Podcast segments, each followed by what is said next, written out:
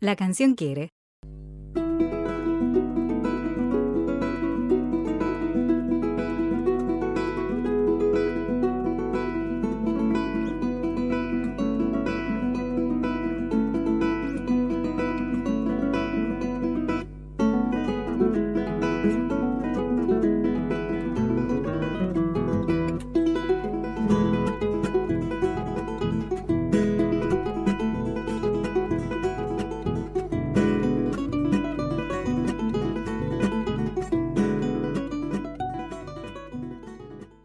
Vamos a empezar con el Día del Estudiante.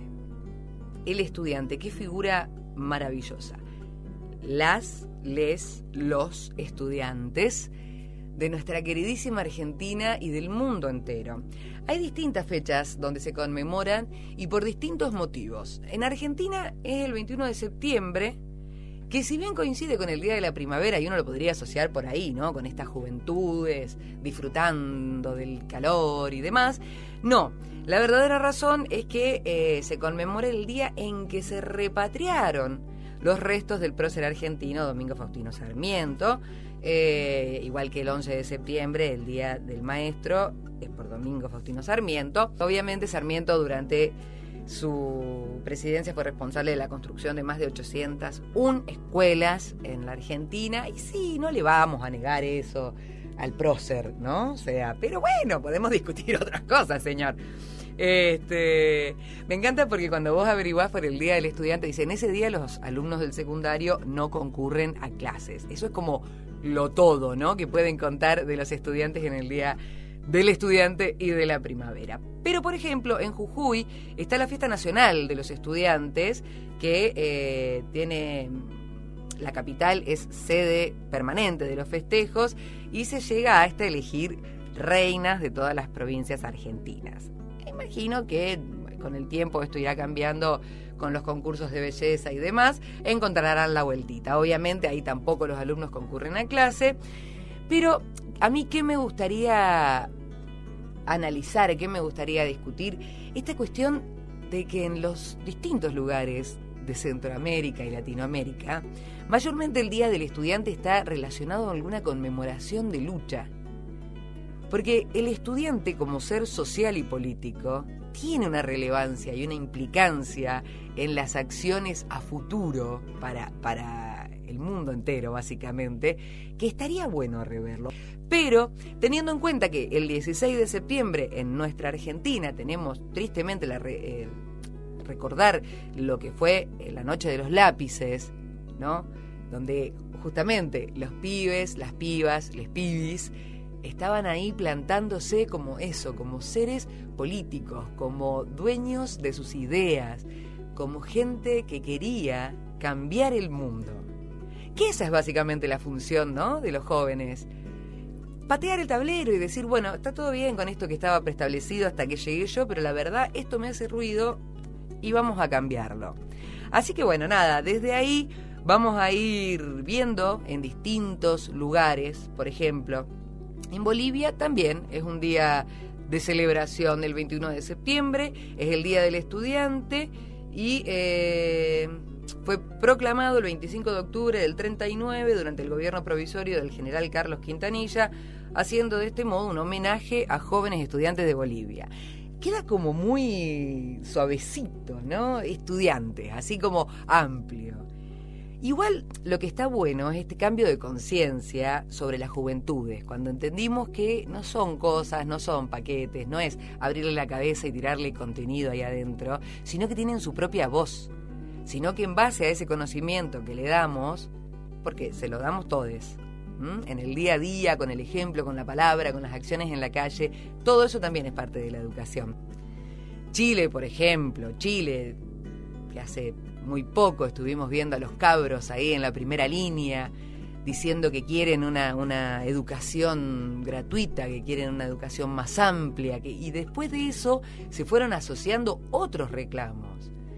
No puedo recordarlo sin que se me llenen los ojos de lágrimas, esos niños que sean un mejor sueldo para mi madre, una vida más digna para mi familia, esta cuestión de la libertad, todo eso es parte de los jóvenes, de los estudiantes, del pensar que ese conocimiento que le brinda la escuela y, que le brinda la vida proyecte un futuro distinto, ¿no? En Chile, por ejemplo, es el 11 de mayo. Se celebra el Día del Alumno, establecido por el decreto 147 de 1992. Este día recuerda la publicación del decreto supremo, ah, largo esto, de 1990 del, ministro del Ministerio de Educación.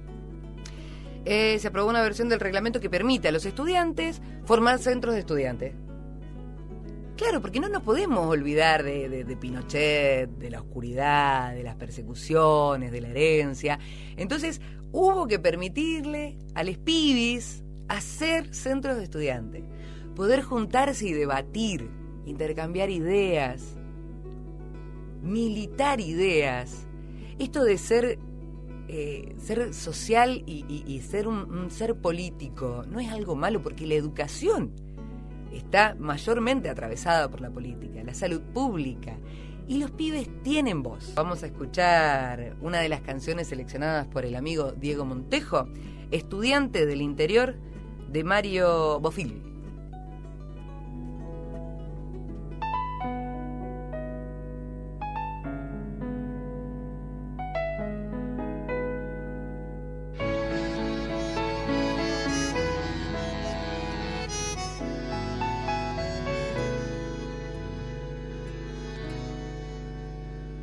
Recuerdo que buscaba con mis padres un lugar donde alojarme, pues yo soy del interior. Comenzaba mi vida de estudiante y con ropas elegantes me presenté a la ciudad. Regresaba, eso sí, cada semana, pues aún yo no cortaba el cordón umbilical los muchachos me invitaron a una peña y entre empujones y señas esa noche fui a bailar. Y me encontré con tus ojos de miel.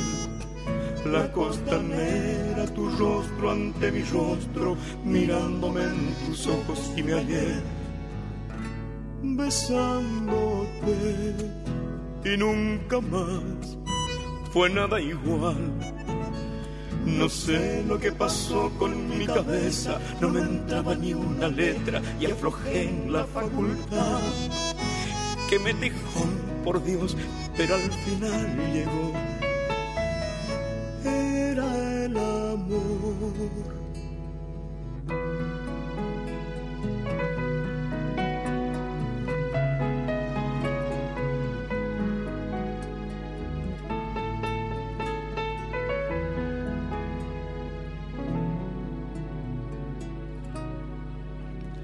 A mi padre lo vi algo distinto y le dije despacito si es que algo andaba mal.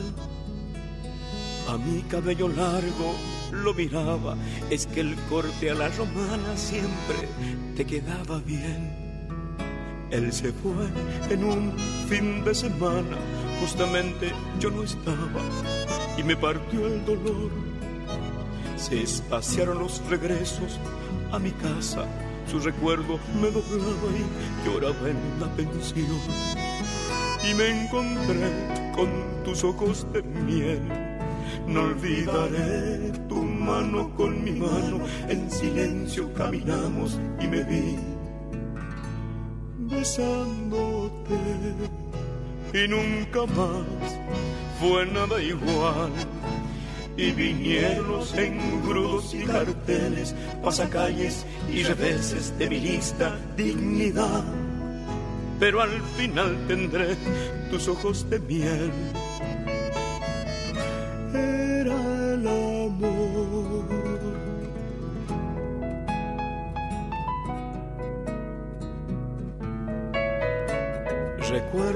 Que llegaba de mi pueblo, mi hermanito el más pequeño, a empezar la facultad. Los muchachos lo llevaron a una peña y entre empujones y señas esa noche fue a bailar.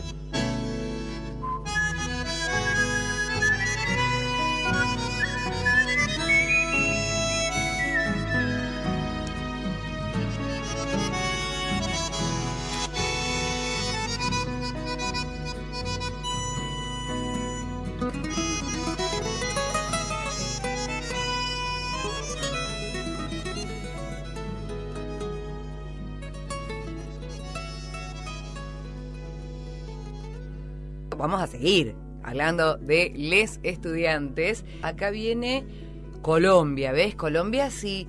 Y no es que una diga, ay, che, hay que tener estudiantes lastimados o, vidas perdidas, pero digo, si están, hay que conmemorarlas.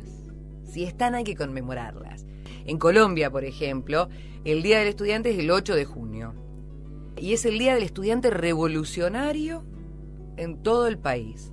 La celebración conmemora el asesinato de varios estudiantes de la Universidad Nacional, quienes en su momento alzaron su voz de protesta en contra de hechos de corrupción de los gobiernos de turno y en exigencias de garantías y libertades para la educación superior en Colombia.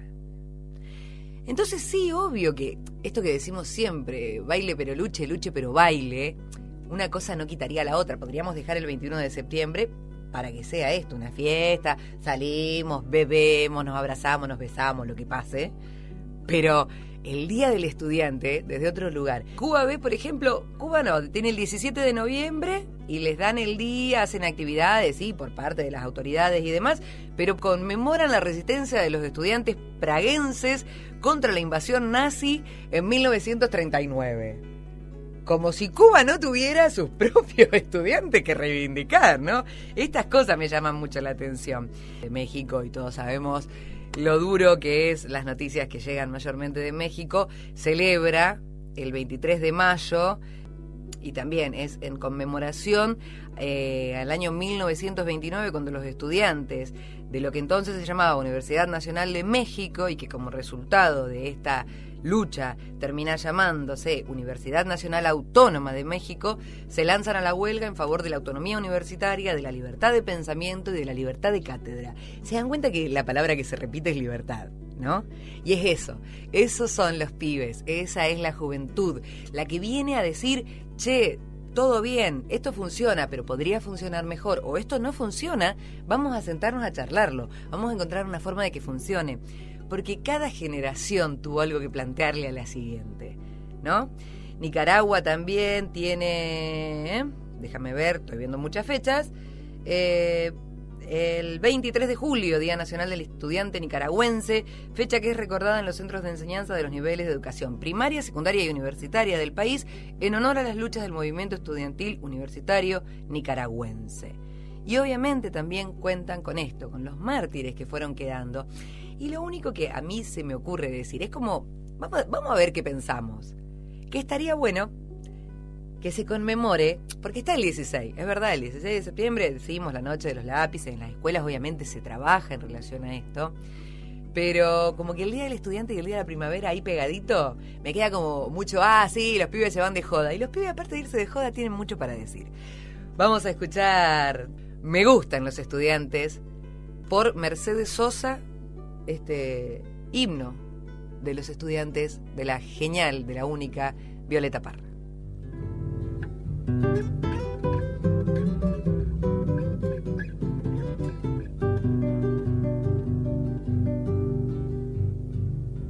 Que vivan los estudiantes, jardín de nuestra alegría. Son aves que no se asustan de animal ni policía y no le asustan las balas ni el ladrar de la jauría. Caramba y zamba la cosa, que viva la astronomía. Me gustan los estudiantes que rugen como los vientos cuando le meten al oído sotanas y regimientos, pajarillos libertarios igual que los elementos Caramba y zamba la cosa, que viva lo experimento.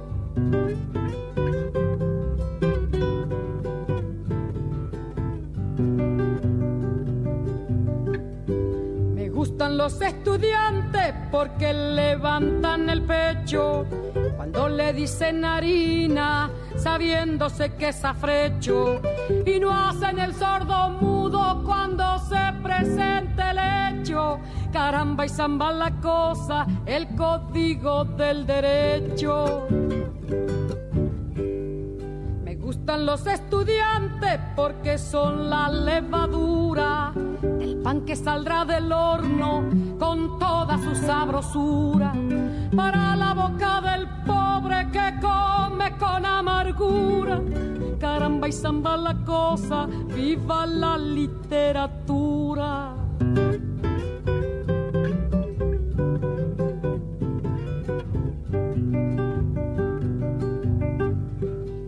Gustan los estudiantes que marchan sobre la ruina con las banderas en alto para toda la estudiantina. Son químicos y doctores, cirujanos y dentistas.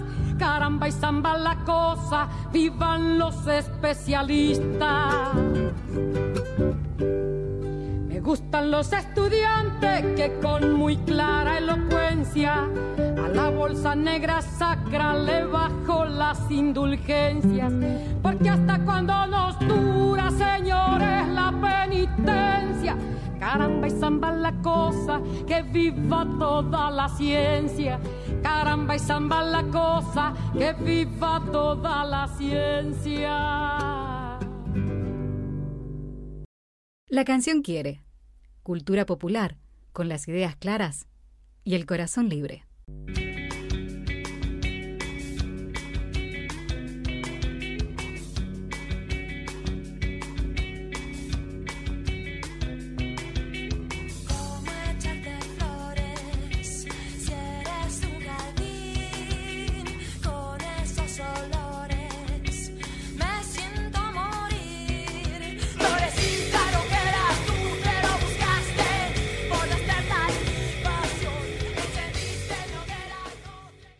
Vamos a hablar de la florecita rockera primaveral. No, no había forma, me quedaba muy ahí al pie. ¿Cómo voy a hacer florecita rockera y no hablar de la primavera?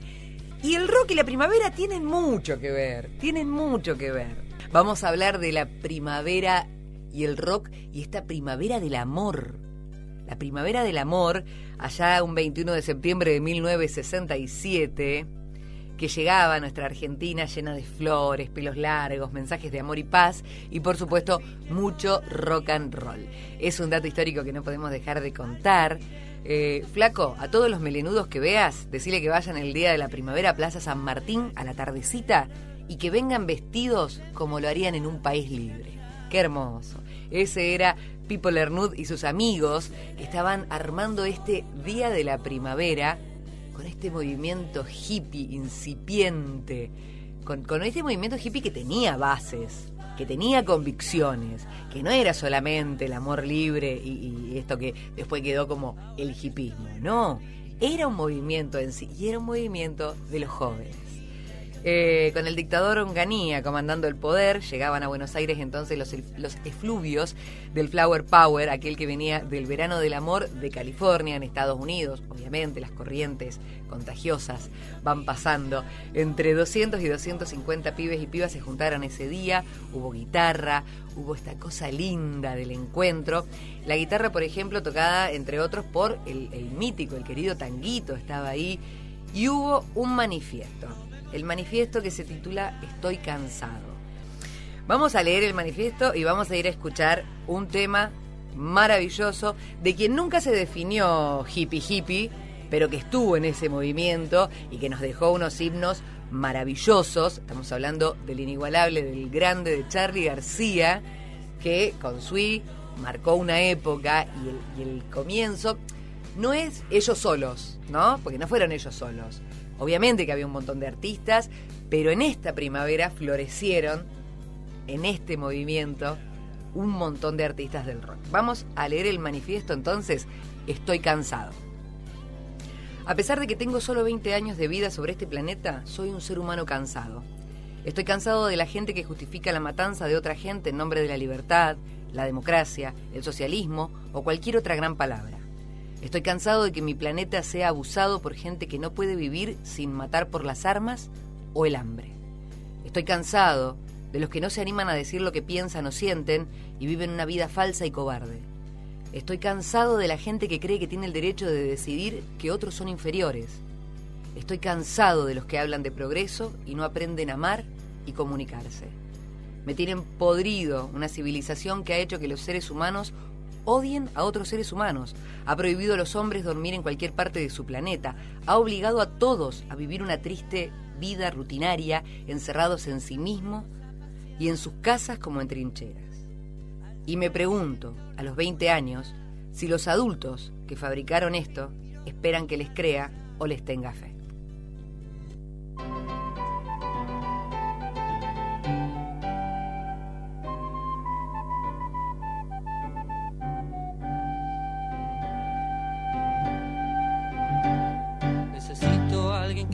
Emparche un poco y que limpie mi cabeza. Que cocine guisos de madre, postres de abuela y torres de caramelo. Que ponga dos tachuelas en mis zapatos para que me acuerde que voy caminando y que cuelgue mi mente de una soga hasta que se seque de problemas y me lleve. Y que esté en mi cama viernes y domingo para estar en su alma todos los demás días de mi vida. Que me quiera cuando estoy, cuando me voy, cuando me fui. Y que sepa servir el té, besarme después y echar a reír.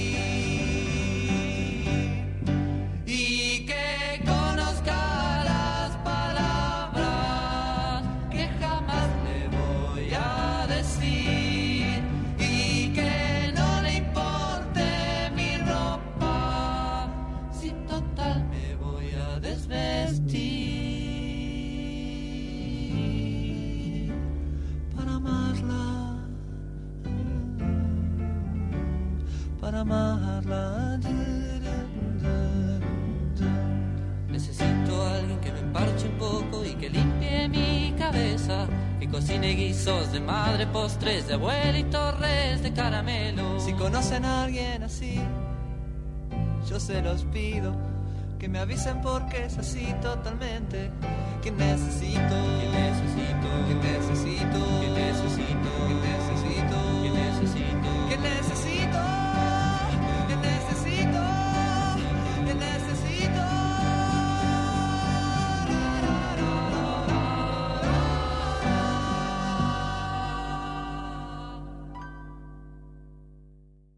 fue una primavera imparable, la primavera del rock. De esa primavera del amor, vamos a conectar con la otra primavera que tuvo el rock, propiamente conocida como primavera del rock, porque proliferó la música de esos pibes y maduraron el arte, nutridos obviamente de un sinfín de temas sociales que estaban en la calle, que estaban ahí, que los perseguían, que tenían que andar tocando en sótanos, que veían cómo se iban consumiendo el país en esa época de oscuridad tan absoluta. Y allá por el 82, cuando se avisoraba el fin de la época más oscura de nuestra Argentina, el rock estuvo ahí. Y nacieron nuevos formatos, grupos, fusiones, vestuarios, puestas en escena, floreció el arte. No, no, no puedo evitar esta licencia poética de pensar en la primavera y el florecimiento del arte y de las ideas.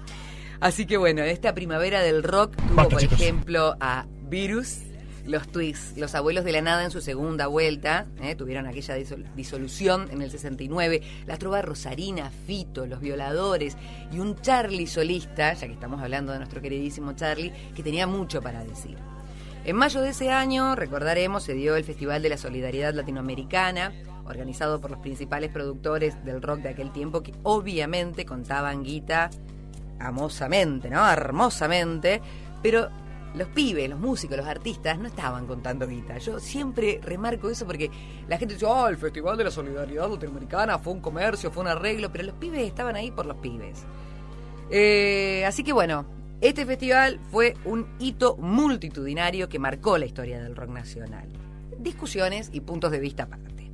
En diciembre de ese mismo año, la figura del Charlie solista revolucionó todo. Él agarró y cambió muchísimo. Floreció su propia voz, esto que él tenía que decir, por qué había, pasado por Sui, por Cerú, por la máquina de hacer pájaro, por todo esto, y llegaba este Charlie solista. Eh, fue su primer concierto como solista y el primero de un músico de rock argentino en un estadio de fútbol. ¿sí?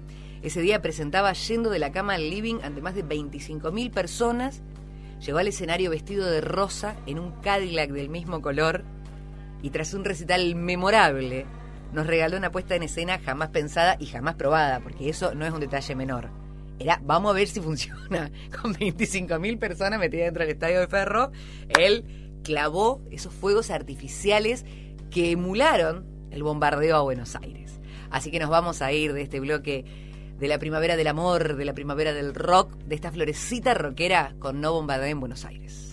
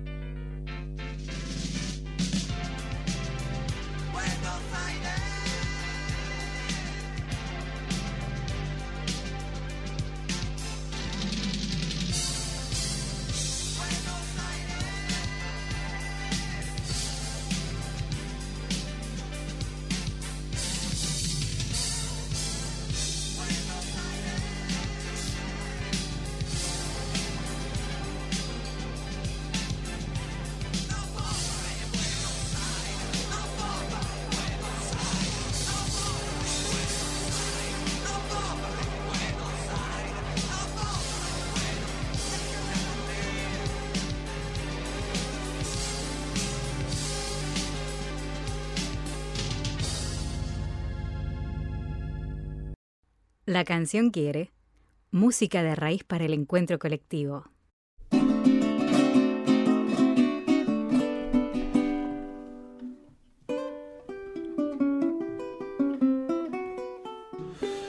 Hoy vamos a hablar de Jaime Torres, uno de los músicos más grandes del cancionero latinoamericano.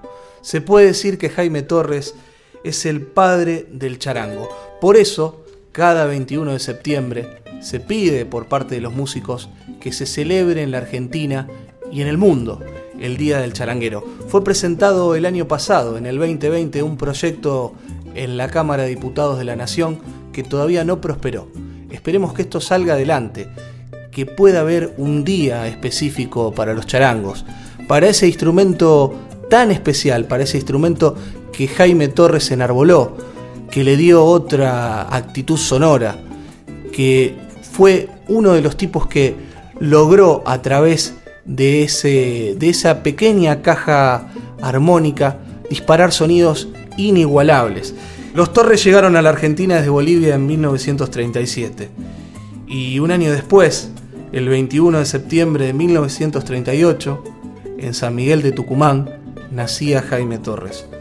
Igualmente, fue muy poco el tiempo que pasaron en esta ciudad del noroeste argentino, porque la familia decidió después radicarse en la ciudad de Buenos Aires. Su padre había emprendido ese viaje desde la lejana Bolivia, cruzando las montañas, cruzando esos bellísimos paisajes para llegar a Tucumán y después para ir a Buenos Aires, que era la ciudad que añoraba. Era un lugar que siempre había querido conocer, incluso en la guerra del Chaco, el padre de Jaime pensaba en esto, no quiero morirme mientras estaba al frente de batalla ante las ráfagas de metralla sin conocer la Argentina. Eso decía el papá de Jaime Torres como, como una mirada hacia el futuro y con este hijo que más tarde, por parte de Mauro Núñez, también familiar de Jaime Torres, sería uno de los más grandes charanguistas. En principio fue este músico, pintor y poeta, Mauro Núñez, quien hizo que Jaime empezara a desgustar esta pasión por el charango.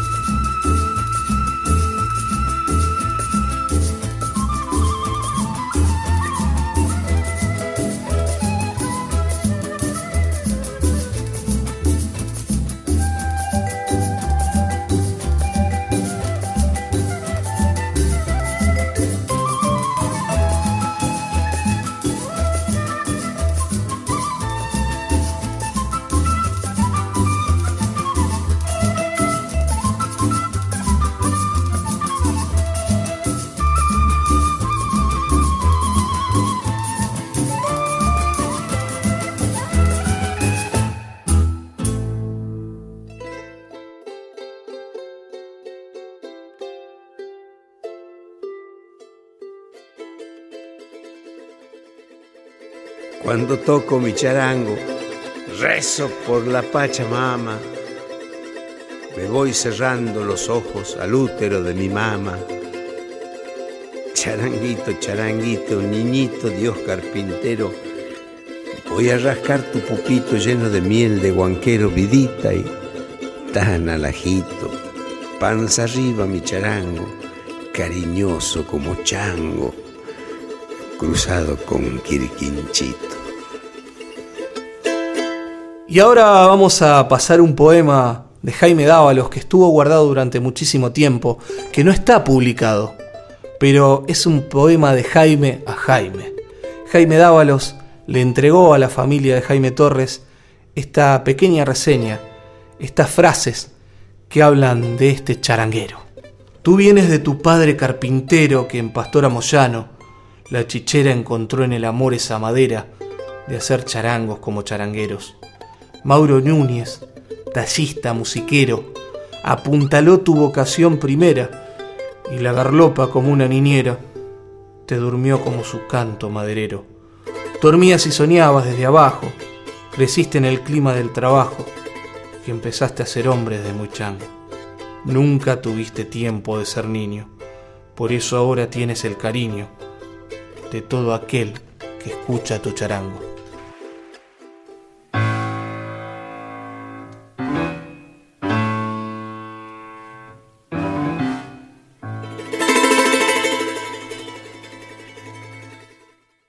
Juan Cruz Torres es uno de los hijos de Jaime y ha seguido este legado del charango, esta construcción simbólica de llevar la música andina a todas las partes de este vasto mundo. Bueno, estimado Diego, y para todos los oyentes de la canción Quiere de Rosario, eh, quien les habla, soy Juan Cruz Torres, hijo de don Jaime, don Jaime Torres, este charanguero.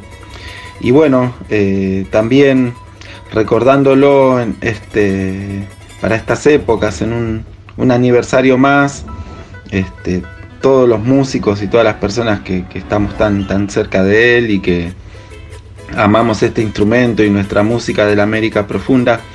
Recordar a Jaime, eh, quizás es, hablamos en algo amplio, pero a la vez eh, lo podemos definir en parte por su obra, recordar la misa criolla, recordar quizás eh, también sus trabajos con Ariel Ramírez, ¿no? de charango y piano, que han sido para, para, su momento y para su época también algo que, que, revolucionó la música folclórica, ¿no? justamente por la fusión de esos dos instrumentos.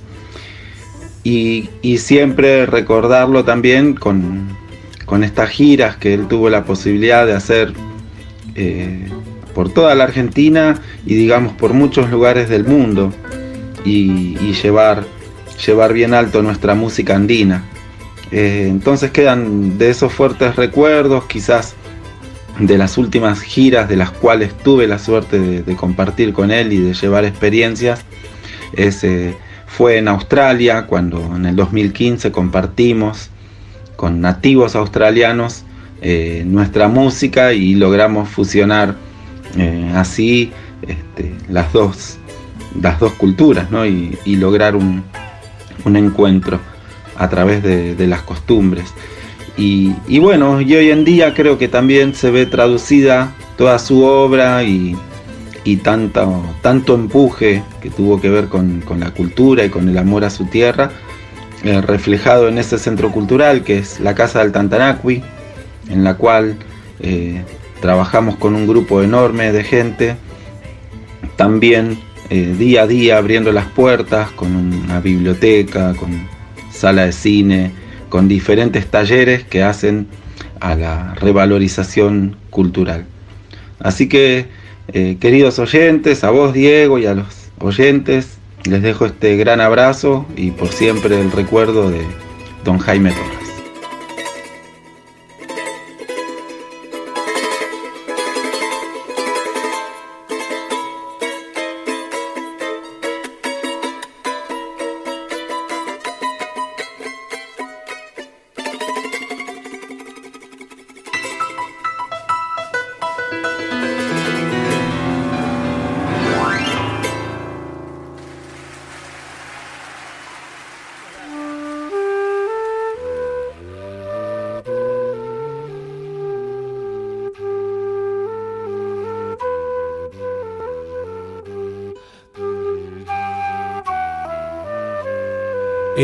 Mauro Núñez, este, este escultor y poeta familiar de Jaime Torres, lo introdujo en el mundo de ese pequeño instrumento que en ese momento no era considerado como un instrumento de valor dentro de la conjunción musical, pero que Jaime Torres se encargó de darle la importancia que realmente tenía y de sacar sonidos que hasta el momento eh, no, habían, no, se- no habían sido ejecutados con el charango. Empezó desde muy niño y obviamente que llevó este instrumento a la altura mayor que uno puede esperar, inclusive en los lugares más inesperados como en teatros europeos o en el mismísimo Teatro Colón, donde un instrumento como el charango, y más en otros tiempos, era considerado un instrumento hereje. Sin embargo, Jaime Torres logró esto, pudo traspasar barreras, y no solamente lo hizo en los lugares de la, de la gran música clásica, sino también que trasvasó y, y generó lazos con el rock and roll, por ejemplo, con bandas como La Versuit, como Divididos y otros tantos con quien también se encargó de grabar. Para Jaime, la música era eso, era simplemente una expresión y una manera de comunicarse. No había fronteras para él. Siempre lo demostró a través de su obra y a través de ese sonido inconfundible. Nadie puede negar que a la hora de escuchar un charango, si es de Jaime Torres, es una marca de agua imposible de borrar. Siempre aparecen los rostros de la gente que uno quiere, ¿no? Y los paisajes que uno quiere. Entonces yo digo, bueno, eh, una cueca, a ver. Yo la vi bailar a mi vieja en calles de tierra, ¿no? He visto cantar machadito. Desde, desde, desde, de esa necesidad de expresión, sin pensar en el hecho artístico en sí, sino en la manifestación de poder hacerlo. Y, yo creo que tomo mucho de eso, pero el universo de nuestra música, ¿no? Esa persona que canta entre medio de los, los valles, hecho mi copas al viento, lo cantás como quieras, como lo sientas. ¿Hay algo más universal que eso? Es muy difícil.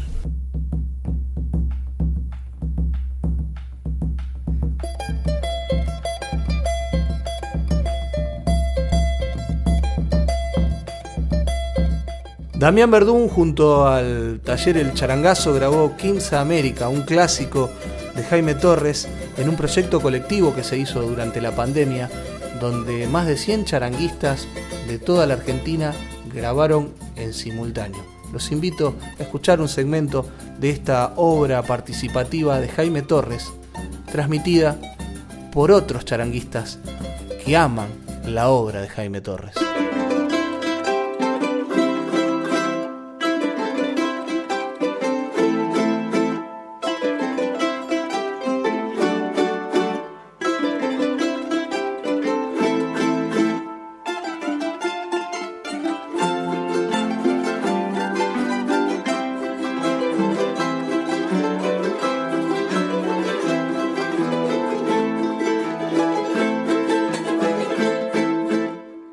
Hola Diego y toda la audiencia, soy Damián Verdún, charanguista de la ciudad de Rosario.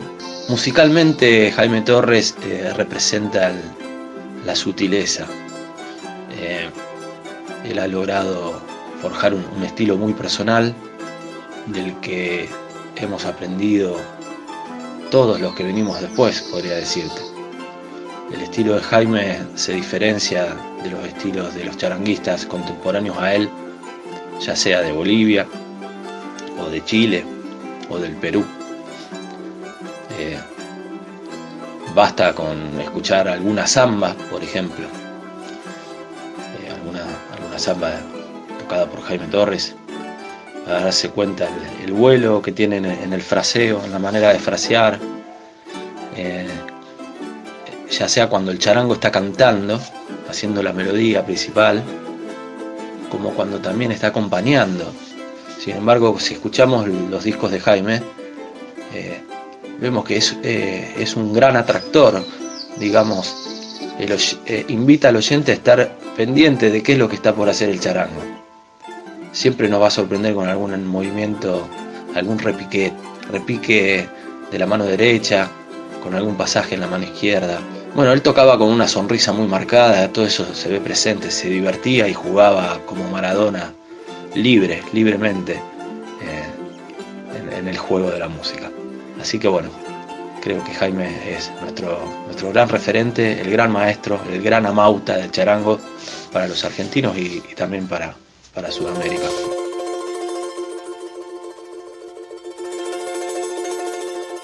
Uno de los, de los actos artísticos más importantes de Jaime Torres fue la Misa Criolla junto a Ariel Ramírez. Esto fue en el año 1964 y con esta obra recorrieron más de 160 países. Esa formación estaba, estaba conformada por el Chango Farías Gómez, que se encargó de la percusión, Raúl Barbosa en el acordeón, Luis Amaya en la guitarra y Jaime Torres que brilló con su charango. También participaron de esa primera grabación Los Fronterizos. Esta obra también llegó a presentarse en toda la Unión Soviética y obviamente que los ritmos andinos conmovieron a aquel país, a aquel, aquella conformación de países europeos. Otro dato importante es la creación del Tantanaku, que es este, este festival o esta expresión pul- popular de la quebrada de Humahuaca, donde músicos locales muestran distintas expresiones y reivindican nuestra identidad cultural, sobre todo la cultura andina. Y un dato importante es que este festival, el Tantanacu, en el año 1980 también se hizo para niños y hasta hoy se mantiene así de vigente.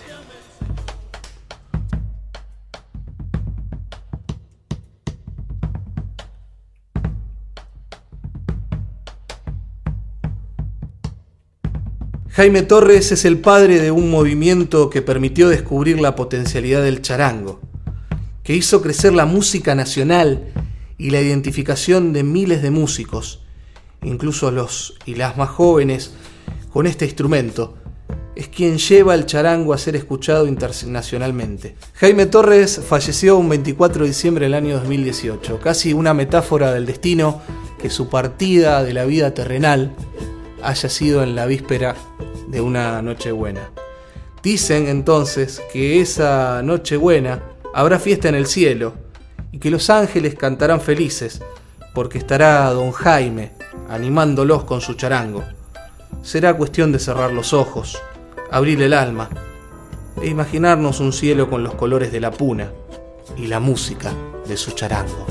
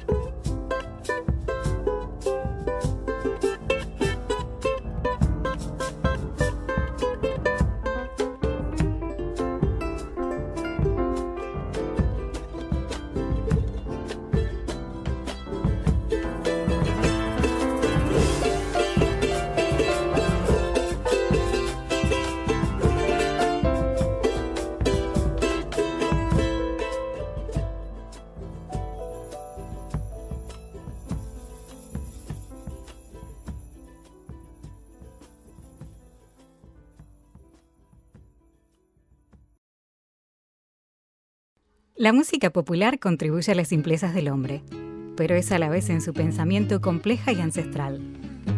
La canción quiere un espacio para el debate de ideas.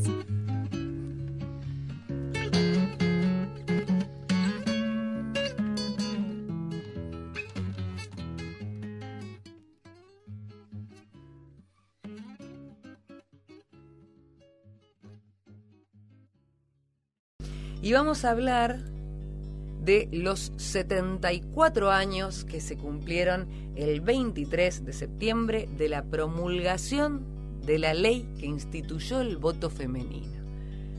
Porque aunque hoy nos resulta una cosa sumamente extraña pensar en un momento las mujeres no podíamos votar.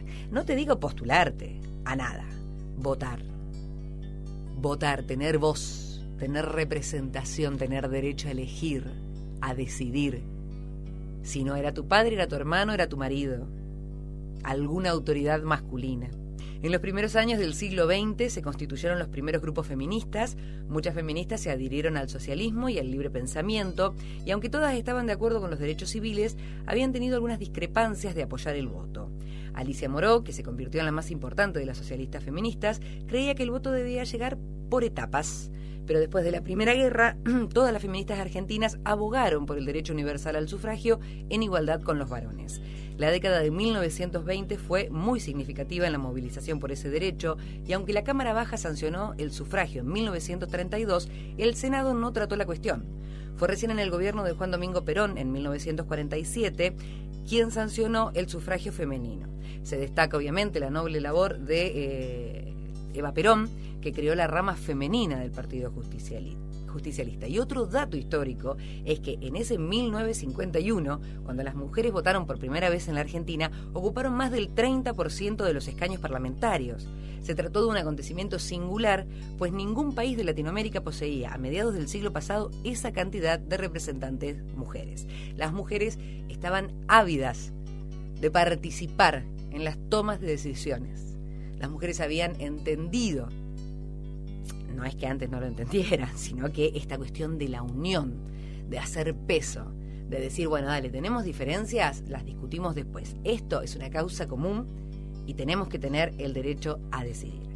Un 23 de septiembre de 1947 se promulga entonces la ley 13.013 que instituyó el voto femenino en el país y en homenaje a esa fecha se conmemora entonces los 23 de septiembre el Día Nacional de los Derechos Políticos de la Mujer voy a leer un pequeño fragmento de lo que decía Eva en aquel momento.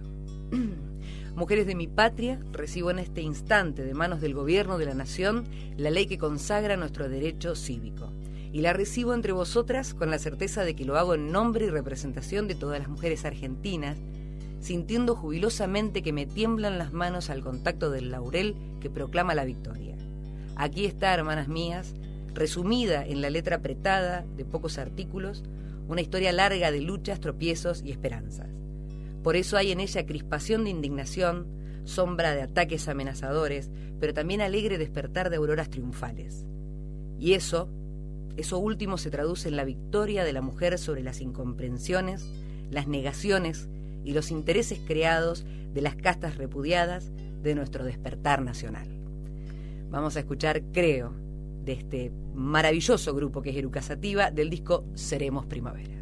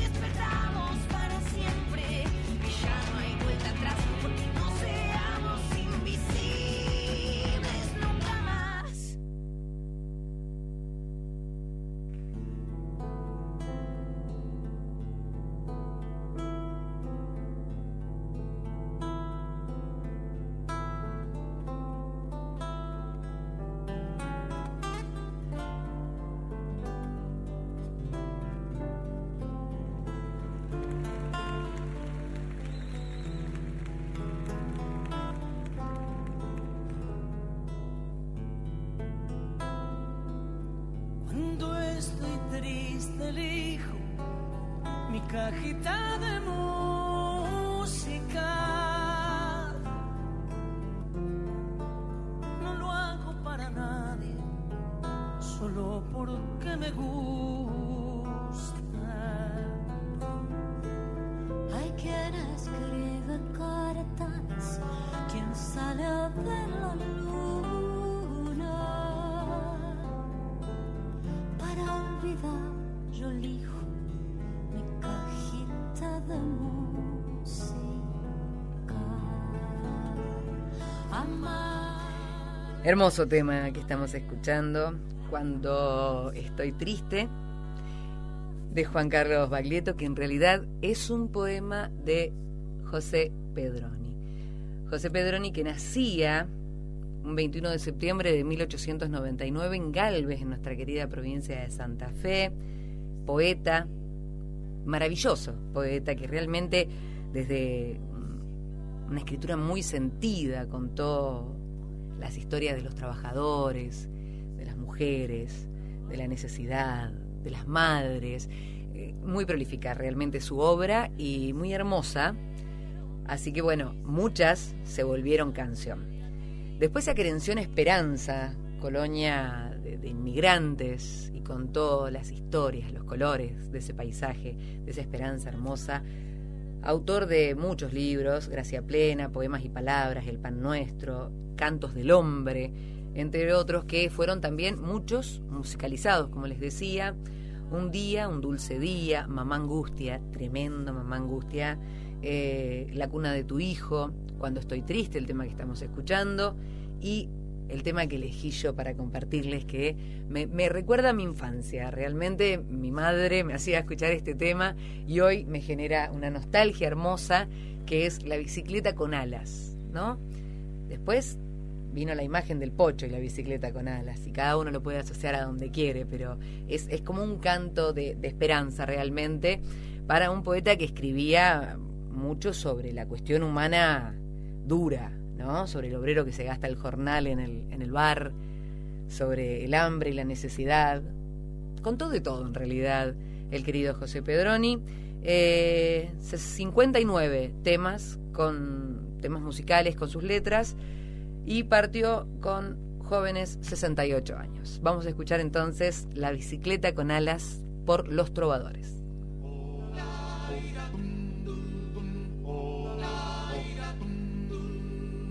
La bicicleta un día va a volar. Va a volar. La bicicleta un día va a volar.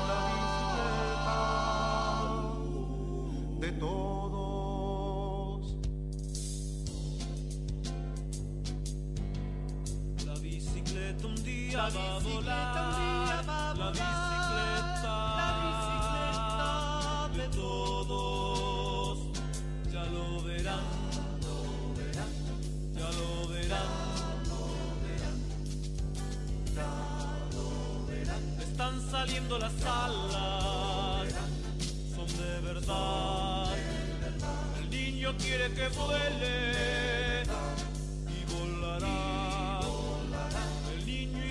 El aire a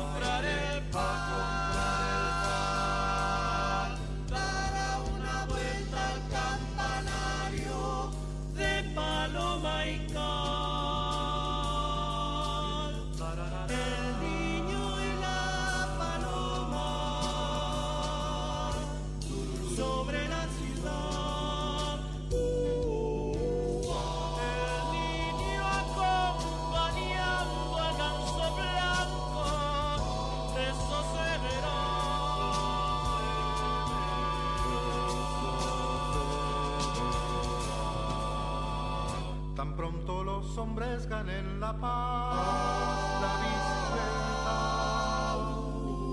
de todos volará.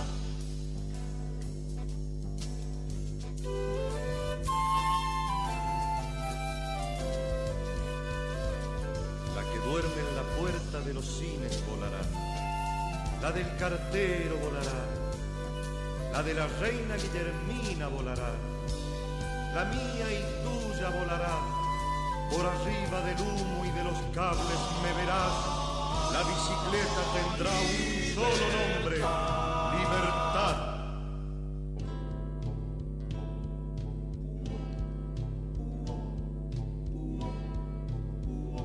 El ángel de las aguas ya no se irá.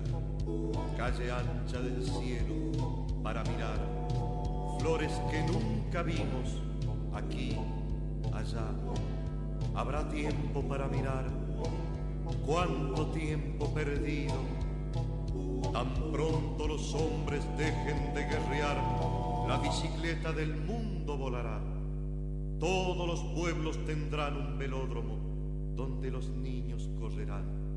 De allí alzarán el vuelo, darán una vuelta sobre el mar, si no lo hubiera, sobre el trigal, si no lo hubiera, irán donde lo haya y volverán. Ir y volver será como cantar, porque la bicicleta tendrá alas de verdad, la del cartero, la de la reina Guillermina, nadie se caerá.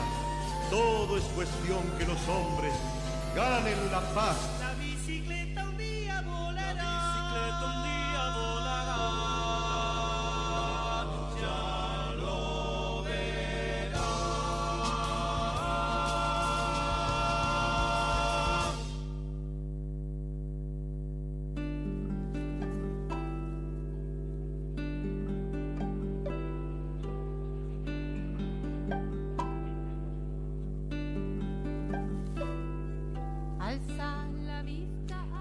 Que estamos escuchando es a Caro Tapia.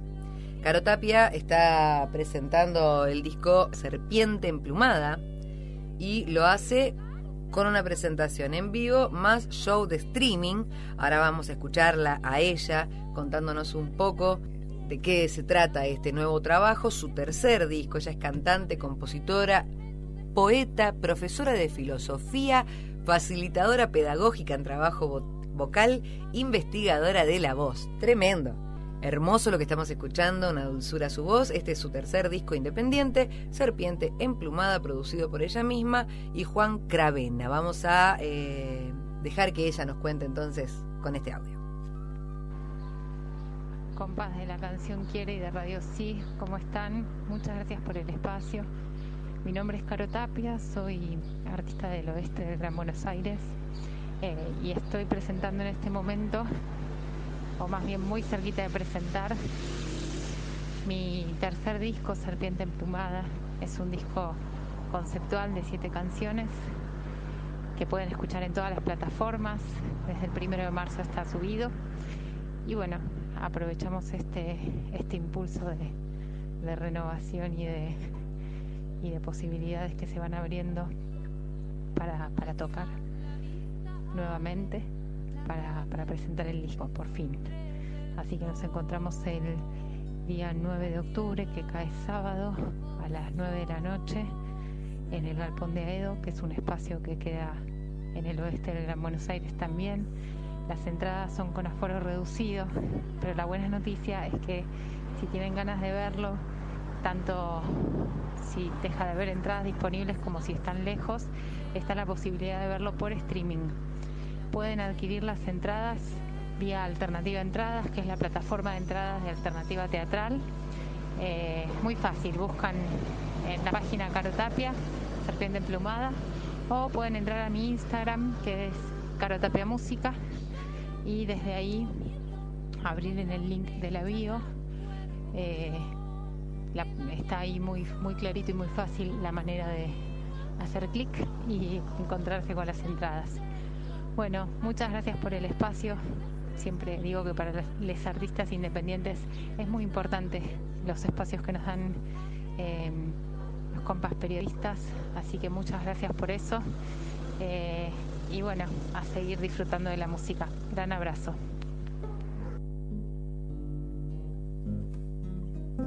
Soy serpiente, prisionera antigua de tu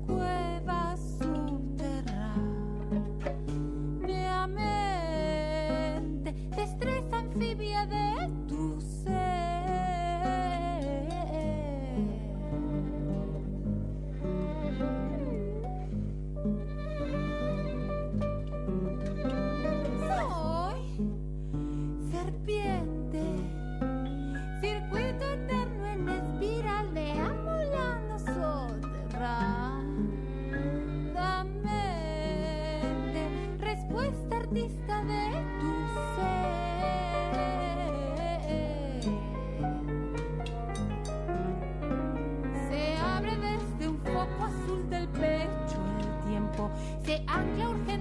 Matriz, es fuego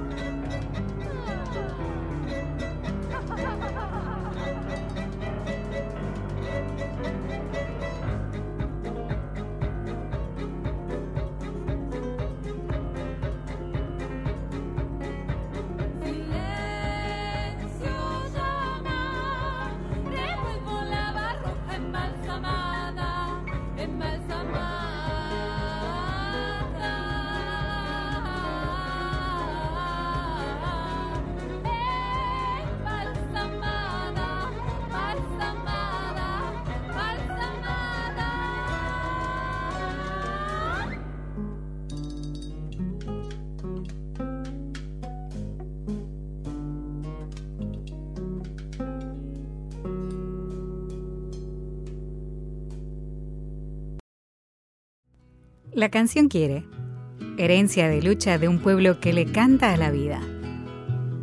fruto maduro del árbol del pueblo, la canción mía, siempre porfía.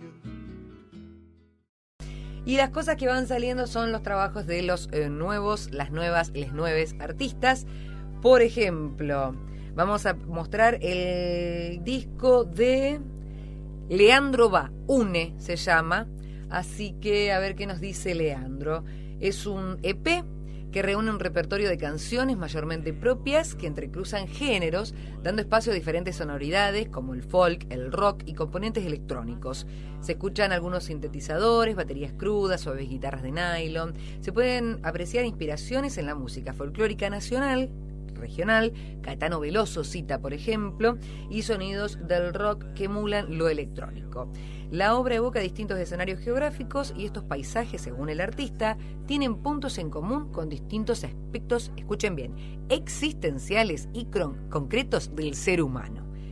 Vamos a ver cómo nos sorprende. A lo largo de cinco canciones, Leandro Va despliega una propuesta intimista, austera, precisa y original con un claro sello autoral. Buscar entre reflejos vestigios de este amor.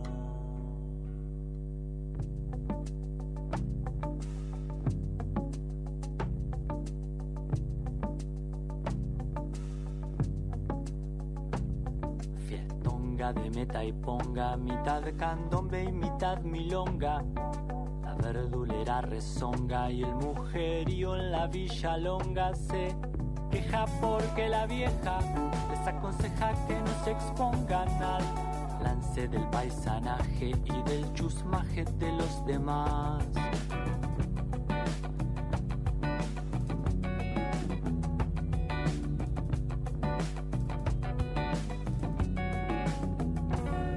Un criollo que escupe al cejo no tiene tiempo para dar consejos, no. Y afirmado en una hebra, chupa ginebra duro y parejo la gorda que hace empanadas, está empacada porque su viejo está. Que le hace repasadas a la juntada con Santillán.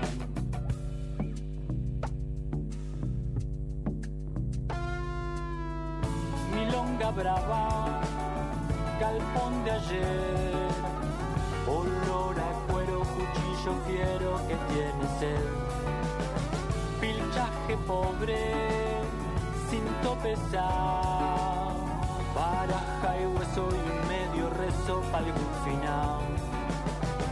Milonga brava, yo fui también cardo y gramilla de las orillas del tiempo aquel.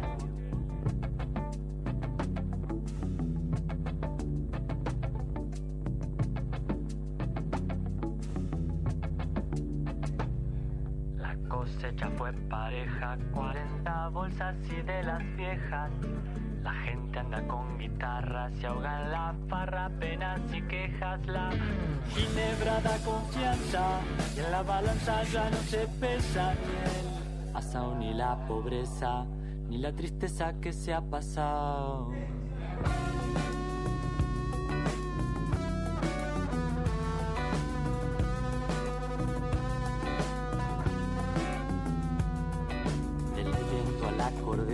Cántese un verso pa' la patrona. Afloje negro, no empuje, que lo que cruje no se almidona. La naranja en el brasero, tapa el chiquero con el aroma. Mientras el sol en la loma, venao se toma lo que ha quedado. Milonga brava, galpón de ayer. Olor a cuero, cuchillo fiero que tiene sed. Pobre, sin topezar. Baraja y hueso y medio rezo para algún final.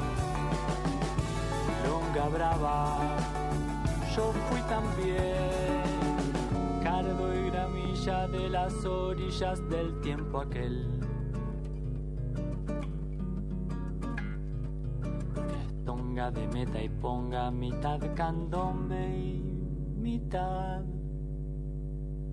milonga. Tria,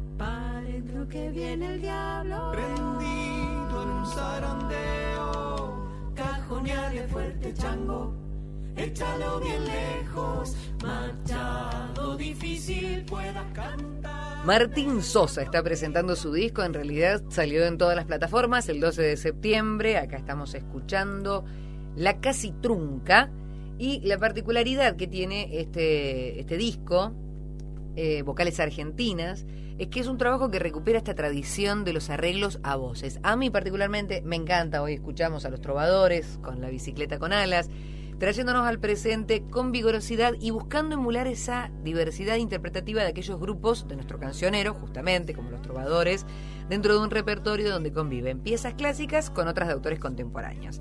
Sin ir más lejos, tenés los andariegos, los trovadores, los huancahuá, el grupo vocal argentino, por mencionar algunos que nuevamente trae Martín Sosa en una, en una cuestión de una impronta con más actualidad. Así que ahora vamos a escuchar Coplas Malditas de Martín Sosa.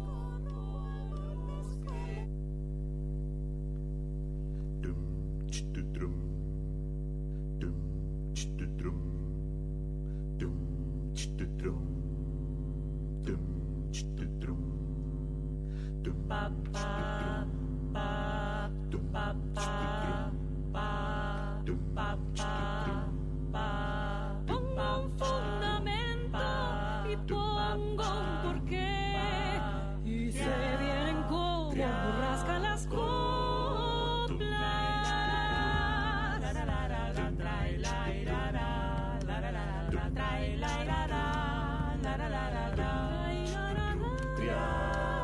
Dicen que las bocas que no tienen sed. no conocen nunca el alivio del agua.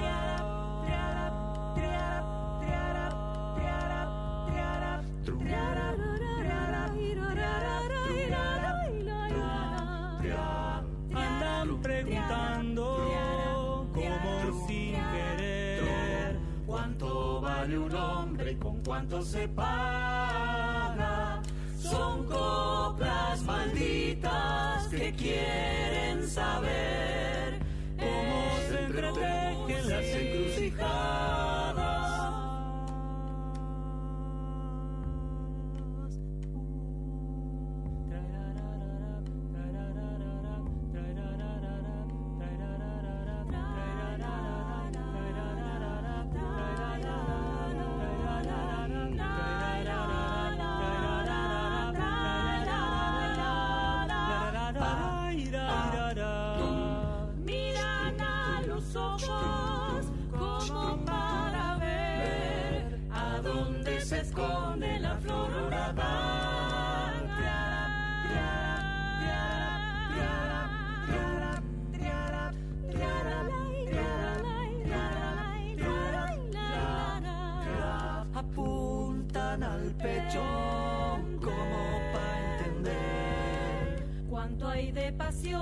y cuánto de nada.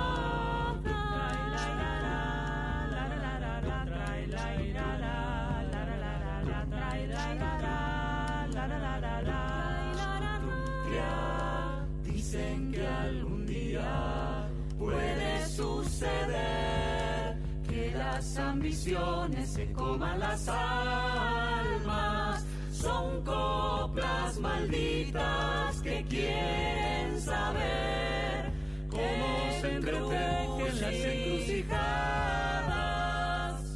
Nos vamos a ir con Ailén Sandoval, una joven cantora de 26 años, oriunda de Ituzaingó, provincia de Buenos Aires. Eh, en enero del 2018 se consagró como la ganadora del Precosquín como mejor solista vocal femenina y acaba de lanzar Te sigo esperando, una guaranía, que es la primera de una serie de lanzamientos que va a realizar de acá a fin de año para homenajear al género característico del Paraguay. Nos vamos entonces con Te sigo esperando de Ailén Sandoval.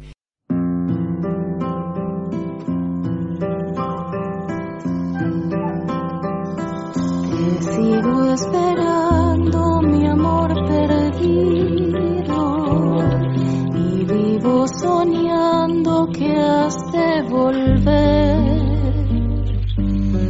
No tendrá lo nuestro jamás olvido, ni tendría tinieblas mi amanecer. Más allá del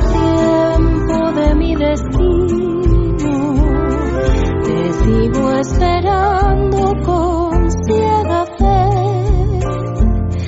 Y soy peregrino que